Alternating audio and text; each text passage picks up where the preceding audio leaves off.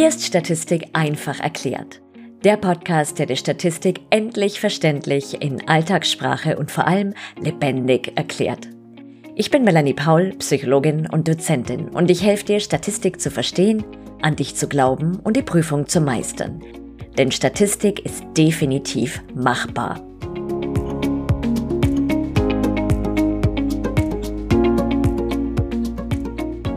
In dieser Folge bekommst du Tipps und Tricks zum Lernen von Statistik von der Statistikexpertin Daniela Keller, Statistik und Beratung. Daniela, ich begrüße dich ganz herzlich zu dieser Folge. Freue mich sehr, dass du da bist. Hallo, ich freue mich auch sehr, dass ich da bin.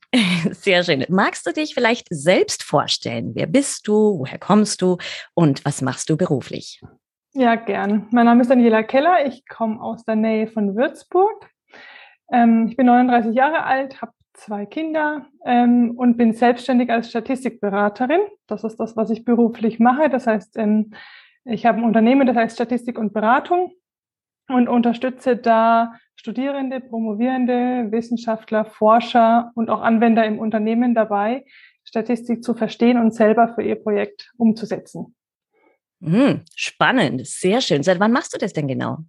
Das mache ich eigentlich schon seit während meines Studiums. Da haben wir angefangen, im Studium nebenbei ähm, Studierende anderer Fächer zu beraten zur Statistik. Ähm, genau, das war irgendwie so ab 2006, glaube ich. Und nach dem Studium, eine Weile nach dem Studium, habe ich mich dann selbstständig gemacht damit.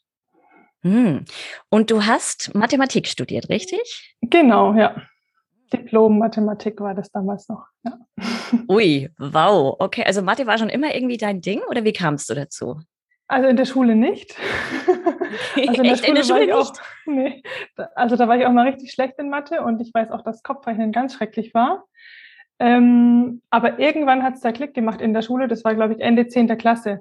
Da habe ich es plötzlich verstanden und hat Spaß gemacht. Und dann kamen da eh lauter neue Themen und die konnte ich mir dann irgendwie auch bei schlechten Lehrern irgendwie selbst erarbeiten und ab dann war super. Genau, und dann habe ich eben am Ende der Schule überlegt, was könnte ich studieren und habe mir dann angeschaut, was macht man als Mathematiker oder was macht man im Mathe-Studium und habe gedacht, das probiere ich mal aus und dann hat es geklappt. Oh wow. Und wie bist du dann auf die Idee gekommen, Statistik, äh, Beratung zu machen, schon während des Studiums? Also wie kam das? Genau, das war, weil ich eben Statistikvorlesung hatte. Also das, das, Diplomstudium in Mathe war sehr frei damals. Also man konnte vor allem Hauptstudium recht frei wählen, welche Schwerpunkte man sich da setzt. Und da hatte ich viel Statistik, da hatten wir einen guten Prof. Und der hat recht anwendungsorientiert gemacht. Also Mathestudium ist nur Theorie eigentlich. Aber er hat uns zumindest mal äh, Beispiele gezeigt, ähm, und das hat uns, also eine ganze Gruppe eigentlich von Studierenden, so zu dritt waren wir da am Anfang eben da ein bisschen reingelockt und dann haben wir eben gesagt, gut, dann können wir doch auch so eine Beratung machen. Also unser Professor hat auch beraten, Unternehmen in ganz, in ganz kleinen Rahmen nur. Und wir haben gesagt, das kann man doch für die Biologen und für die Mediziner machen, die brauchen das doch. Und da haben wir dann angefangen und dann eigentlich auch erst wirklich überhaupt gelernt, was ist Statistik, weil dann ist es ja angewandt, dann ist es nochmal ganz anders als in der Mathe-Vorlesung.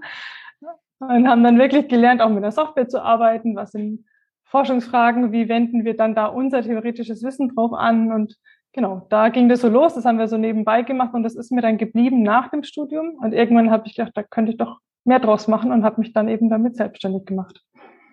Und du hast jetzt eine Statistikakademie. Was genau ist das und für wen ist sie geeignet? Mhm, genau, das ist ein, quasi ein Online-Mitgliederbereich, sozusagen technisch gesprochen, einfach eine Internetseite, auf die man Zugang bekommt, wenn man sich als Mitglied anmeldet. Da gibt's ganz viel Material von mir, also ähm, Lernvideos, Videotutorials für Software, für SPSS und für R und für DataTab. Ähm, dann ganz viele Videos, wo ich Methoden vorstelle oder statistische Konzepte oder so Fragen kläre wie, was mache ich mit fehlenden Daten, was ist eine Normalverteilung und so weiter. Ähm, dazu, also nicht nur Videos, sondern auch ähm, Datentabellen, wo man selber mitarbeiten kann, dann für R zum Beispiel das Skript, für SPSS die Syntax und so weiter. Und da kann also jeder, der eben Statistik lernen möchte, für die eigene Anwendung da reinkommen und mit dem ganzen Material sich weiterbilden und eben die eigenen Fragen klären. Außerdem gibt es dort auch ein Forum, wo man mir noch direkt Fragen stellen kann und wir haben noch dreimal im Monat ein Online-Treffen, wo man dann nochmal live sogar mir Fragen stellen kann ähm, und wir zusammenarbeiten. Genau, und das ist für alle interessant, die an eigenen Daten sitzen. Also das heißt, egal welche Arbeit man schreibt, Bachelor, Master oder vielleicht auch die Dissertation oder auch ein Forschungsprojekt, ähm, dann sitzt man ja immer vor eigenen Daten und muss irgendwie die eigenen Fragestellungen damit untersuchen und genau dafür ist es gedacht, also für angewandte Statistik. Hm, sehr spannend. Also vor allem für die Arbeit mit Daten, aber auch einfach für die Weiterbildung sozusagen, mhm. wenn man das möchte. Ja. Hm, wunderbar. Als du selbst Statistik gelernt hast, was war da für dich eigentlich so die größte Schwierigkeit? Ähm, also bei mir war es ja dann im Mathestudium, da ist es ja sehr, sehr theorielastig. Also da geht es wirklich um Beweise führen und so. Das kann man sich gar nicht so vorstellen, wenn man nicht Mathe studiert. ich bin ganz froh, dass ich es mir nicht vorstellen kann. oh Gott. Ähm, also ich bewundere dich da wirklich, Daniela. Ich tue ab. So, deswegen ist es nicht so wirklich vergleichbar mit dem, was, was, also was jetzt quasi, wie ich jetzt quasi Statistik lerne. Ne? Also wenn ich jetzt mir ein ähm, ein Thema erschließe, wo ich sage, oh Gott, davon weiß ich echt noch nichts, dann, ähm, dann ist die größte Schwierigkeit eigentlich, das auf ein, oder, oder was am meisten hilft, ist eigentlich, das auf ein Anwendungsprojekt zu übertragen. Das heißt, ich selber habe dann ja normalerweise ein Anwendungsprojekt, weil ich denke, okay, mit diesem Datensatz und dieser Fragestellung habe ich, brauche ich eine bestimmte Methode. Da muss ich mir jetzt mal einlesen, wie die funktioniert. Und dann kann ich da recht gut mich reindenken, eben wegen meinem Mathe-Hintergrund. ähm, was aber vielleicht für Anwender gar nicht, also die würden vielleicht von einer ganz anderen Richtung gehen, ne? die würden vielleicht auch nicht so einen schwierigen Text dazu lesen, sondern eher so komplett aus der Anwendung kommen. Und ich kann mir halt auch wirklich die Theorie dann dahinter anschauen und die Formeln und so weiter. Ne? Deswegen gehe ich da ein bisschen anders ran. Aber im Grunde ist es halt einfach, ähm, das, was es bei mir am Anfang schwierig gemacht hat, war wie jedes andere Fach im Mathestudium auch, dass es halt wirklich komplex zu verstehen ist einfach, ne, die Hintergründe. Mm, ja, Absolut, ja. Was würdest du denn jemandem empfehlen, der oder die gerade beginnt, Statistik zu lernen? Also wie sollte diese Person am besten vorgehen? Weil ich denke, die wenigsten äh, können sich mit diesen abstrakten Texten beschäftigen und von dieser, von dieser Seite her kommen. Genau, würde ich auch gar nicht empfehlen, weil das braucht auch keiner von den Anwendern. also ich versuche auch immer, wenn ich irgendwie ähm, jetzt in meinen Seminaren oder so eine Methode vorstelle, dann versuche ich es immer ohne Formel zu machen. Und in den meisten Fällen geht es auch. Also es gibt ein paar Methoden, die kann man wirklich, finde ich, auch nur mit Formeln erklären. Aber in den meisten Sachen, finde ich, kann man es ganz gut auch ohne Formeln erklären, wenn man eben an einem Beispiel arbeitet. Und das ist auch der Tipp, den ich geben würde, dass man immer versucht, an Beispielen zu arbeiten. Also was, wozu brauche ich das überhaupt? Ja, also keine Ahnung, wenn mir dann jemand sagt, ja, wir rechnen jetzt hier den Mittelwert und den Lageunterschied aus, dann würde ich halt erst gerne mal wissen, ja, warum. Und dann suche ich mal ein Beispiel. Okay, also um genau diese Forschungsfrage zu beantworten, macht es Sinn, den Mittelwert auszurechnen und den Lageunterschied zu berechnen oder so, ne? weil ich halt genau diese Forschungsfrage habe. Also einfach, damit man Statistik auch als Hilfsmittel nutzt und nicht irgendwie einfach nur, damit man Statistik versteht. Darum geht's ja nicht. Sondern Statistik ist einfach nur ein Tool, das man halt benutzt, um dann in seinem Forschungsgebiet ähm, Forschungsfragen zu beantworten. Deswegen würde ich immer empfehlen, möglichst mit Beispielen zu arbeiten. Und das hoffe ich, dass es auch die meisten Professoren in der Statistikvorlesung machen. Ja, ähm, ja. Steht zu hoffen zumindest. Das ist, glaube ich, nicht immer der Fall, aber steht zu hoffen. Aber es das heißt es jetzt praktisch beim Lernen. Also wenn ich jetzt ähm, eben beispielsweise Lagemaße lerne, dann überlege ich mir ein Beispiel, überlege mir vielleicht ein paar Zahlen und dann versuche ich das anzuwenden. Ja, es wäre halt gut, wenn man quasi einen Professor oder ein Buch hätte, das direkt von dem Beispiel losgehen würde. Also, dass dir eben jemand sagt, also, wir haben die Forschungsfrage, wir wollen, keine Ahnung, untersuchen, ob Frauen und Männer unterschiedlich viele Schuhe zu Hause haben. Ja, dann kannst du sagen, okay, wie messe ich das, wie viele Schuhe jemand hat? Dann sage ich halt, okay, ich zähle Schuhpaare, das ist dann eine metrische Variable und da macht es am meisten Sinn, dann ein Lagemaß, also einen Mittelwert zum Beispiel auszurechnen, weil ich nicht alle Zahlen wirklich sehen will. Der eine hat 10 Paar Schuhe, der andere hat 20 Paar Schuhe. Also das sind einfach zu viele Zahlen und die kann ich am besten ähm, kompakt darstellen durch ein Lagemaß und das ist halt dann der Mittelwert. Und wenn ich dann den Mittelwert bei den Frauen anschaue und bei den Männern, dann habe ich schon eine Idee, wo, ähm, wie groß ist der Unterschied. Mhm. Ja, also ah, ja. so würde ich daran gehen. Ah, gut. Und du hast gerade ein Buch genannt, also entweder von Beispielen von der Vorlesung auszugehen hm. oder aber von Büchern. Welche Bücher empfiehlst du denn fürs Lernen von Statistik? Also ja. gerade denjenigen, die eher so am Anfang sind. Ja, genau, da habe ich eine Empfehlung und zwar ist es der Andy Field, die Bücher vom Andy Field. also da ist der, das bekannteste heißt Discovering Statistics Using SPSS.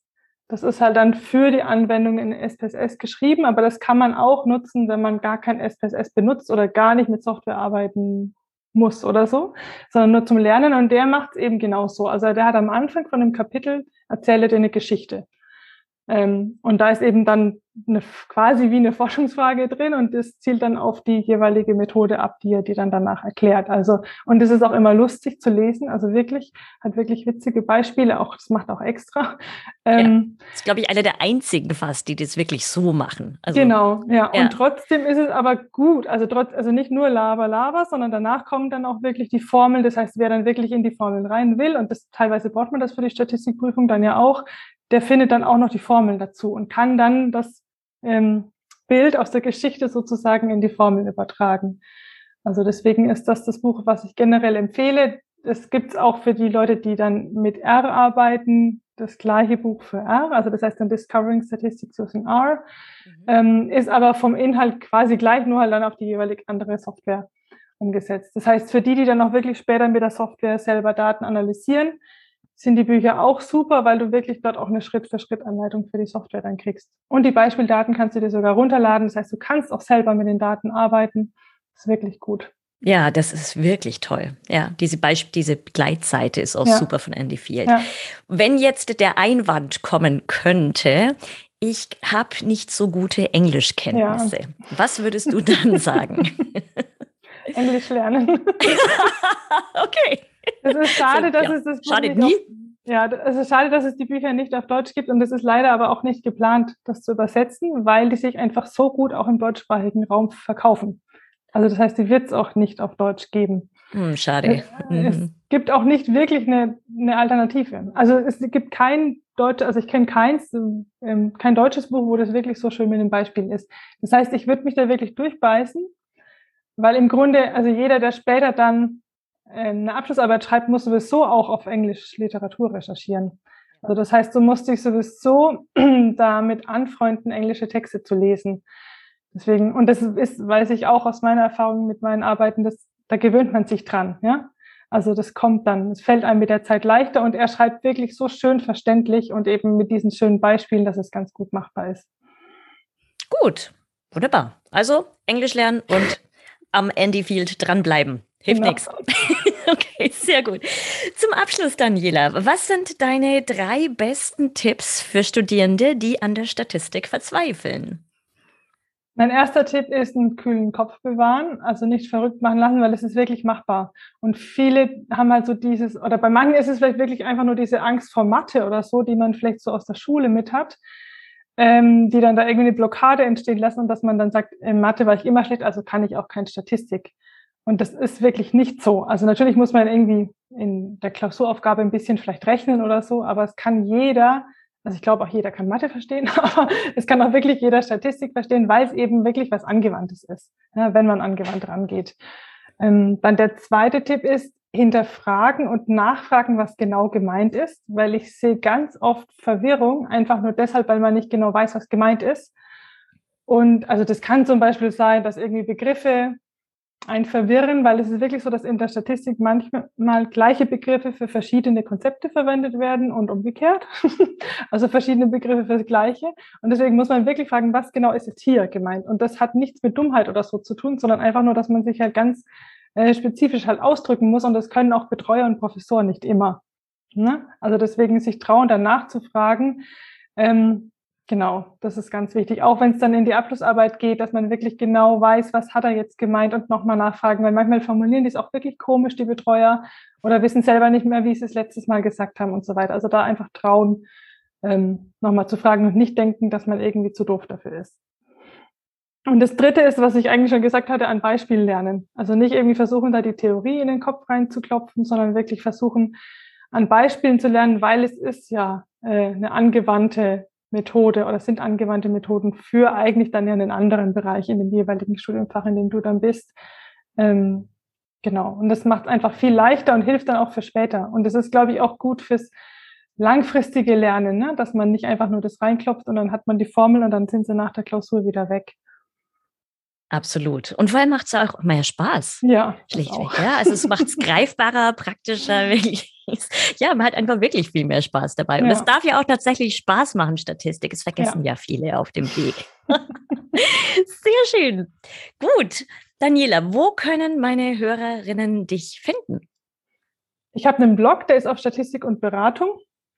Da kann man, ähm, also findet man auch Infos allgemein über mich, über meine Angebote, ähm, aber eben auch einen Blog, wo man ganz viel von mir lesen kann. Es gibt einen YouTube-Kanal und auf Facebook habe ich auch eine Seite und da aber auch zwei große Gruppen. Also die eine heißt Statistikfragen mit Daniela Keller, die andere heißt R Statistikfragen für die R-Nutzer. Das heißt, da kann man auch reingehen, da bin ich auch ähm, immer mal wieder drin. Ähm, und sonst halt ähm, in die Statistikakademie findet man natürlich auch online, auch unter statistik-akademie.de. Ähm, genau, also im Grunde überall so ein bisschen. Sehr schön. Gut, die Links stehen dann unten in den Folgenotizen. Dann danke ich dir ganz herzlich, Daniela, und ich freue mich schon auf unser nächstes Interview, denn Daniela wird dir beim nächsten Mal erzählen, wie man beim empirischen Forschen genau vorgeht. Bis zum nächsten Mal. Tschüss. Bis dann. Tschüss. Vielen Dank fürs Zuhören. Wenn dir der Podcast gefallen hat, freue ich mich sehr, wenn du ihn abonnierst und eine Bewertung hinterlässt.